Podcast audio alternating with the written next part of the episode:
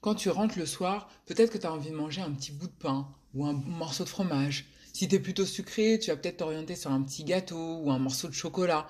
En fait, après tout, peu importe quoi, tant que tu as quelque chose à te mettre sous la dent, sucré ou salé, bah, ça part en petite session grignotage.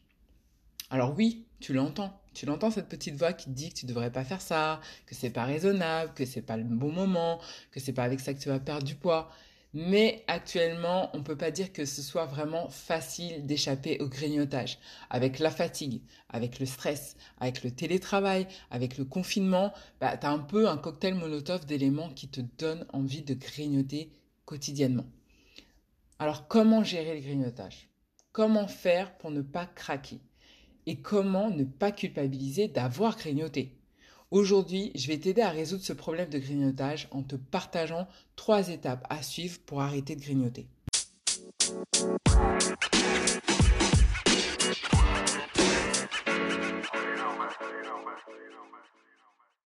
Je suis Patricia Clubcar et je suis diététicienne nutritionniste, experte en perte de poids. J'accompagne tous les jours des femmes qui veulent perdre du poids et mettre fin une bonne fois pour toutes à leur grignotage.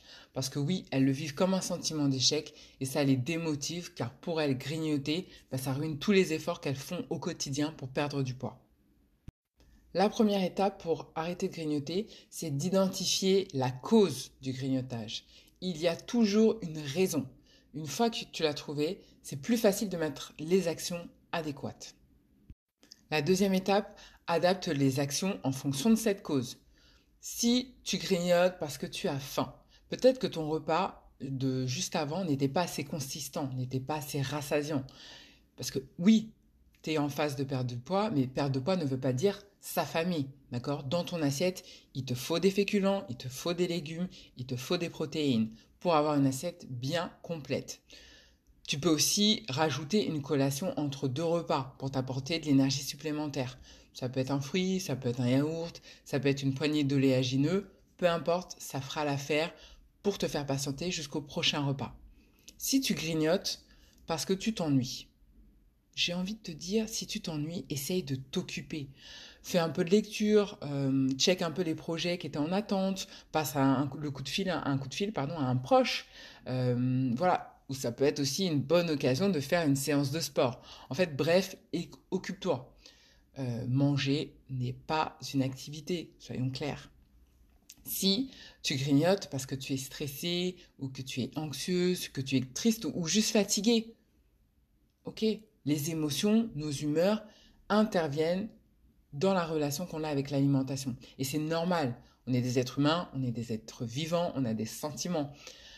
Alors oui, euh, parfois, manger peut t'aider à te soulager. D'accord? Ça fait du bien au cœur, ça fait du bien au moral. Mais si tu vois que ça commence à devenir un réflexe systématique, bah, ça peut être intéressant de te poser la question euh, de savoir si c'est vraiment la meilleure des solutions. Est-ce que vraiment euh, cela va t'aider à résoudre le vrai problème Parce que ton problème de stress ou d'anxiété, de fatigue ou de tristesse n'est pas lié à la nourriture. Et au fond de toi, tu le sais. Donc trouve la vraie solution à ton vrai problème. Le grignotage, dans ce cas-là, n'est pas vraiment le problème. Et au fond de toi, tu le sais. Donc va creuser plutôt de ce côté-là. Adapte le repas suivant en fonction de ta faim. Voilà ta troisième étape. L'idée ici n'est pas de compenser le grignotage. T'as grignoté, faut assumer. Mais ce que je veux en fait, c'est plutôt que tu t'écoutes et que tu te poses la bonne question. Quel est mon niveau de faim? Voilà la question qu'il faut que tu te poses. Et en fonction de la réponse, tu vas adapter le prochain repas. Soit en décalant lors du prochain repas, comme ça tu attends que ta faim revienne, euh, ou tu adaptes les quantités. Pareil, l'idée c'est pas de s'affamer, mais juste de d'écouter sa faim et de proportionner son assiette en fonction d'eux. En bref, le grignotage n'est pas une fatalité. Le grignotage, c'est une conséquence. Si tu veux régler ton problème de grignotage, traite d'abord la cause du grignotage. Et en fonction de celle-ci, tu vas adapter ton alimentation. Soit en mangeant plus, soit en mangeant mieux, en mangeant pour les bonnes raisons et en écoutant ces sensations de faim. Si tu veux plus de conseils pour atteindre tes objectifs de perte de poids, rejoins-moi vite sur mon groupe privé Facebook Perte de poids sereine et durable. Je te fais plein de gros bisous. Et je te dis à bientôt. Bye